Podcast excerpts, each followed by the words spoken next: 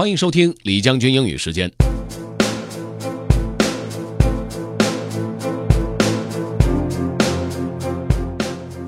今天和大家分享的内容其实是上一期节目当中我们提到的目标与步骤的第二部分，主要讲的是如何具体实施。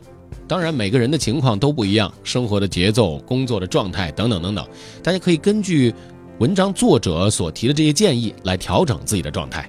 OK，let's get started. Have fun. Instead of goals and resolutions, try creating rules by Leo Babauta. Implementing the rules. Of course, a rule is great in theory, but much harder to put into practice.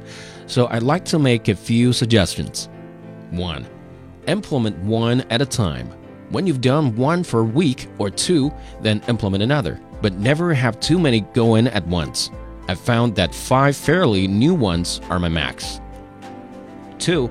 Make each one small. 5 to 20 minutes for something hard, up to 30 minutes for something easy. 3. Don't expect perfection.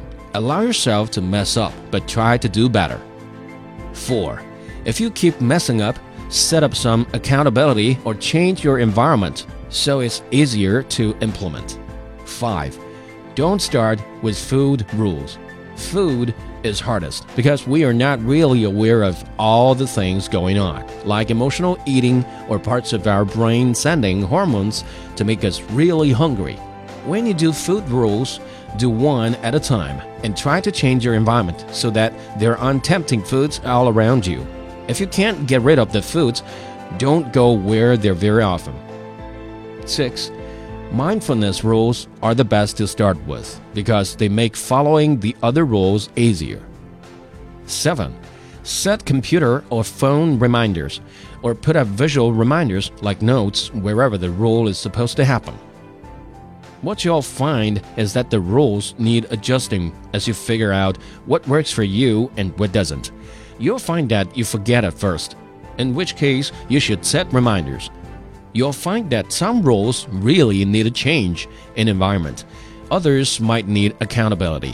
What you'll learn is that this is an incredible learning process as you start to understand how you work best. Rules are small steps that add up to huge changes over time, and they're ones that you'll actually make happen. 如果您要回听本期节目，可以关注重庆之声的微信公众号“重庆之声”，点击品牌就可以进入李将军英语时间了。另外呢，也可以在喜马拉雅 FM 上搜索“李将军”，就可以找着我了。OK，that's all for today. Thanks for listening. This is General Lee 李将军，下期节目见。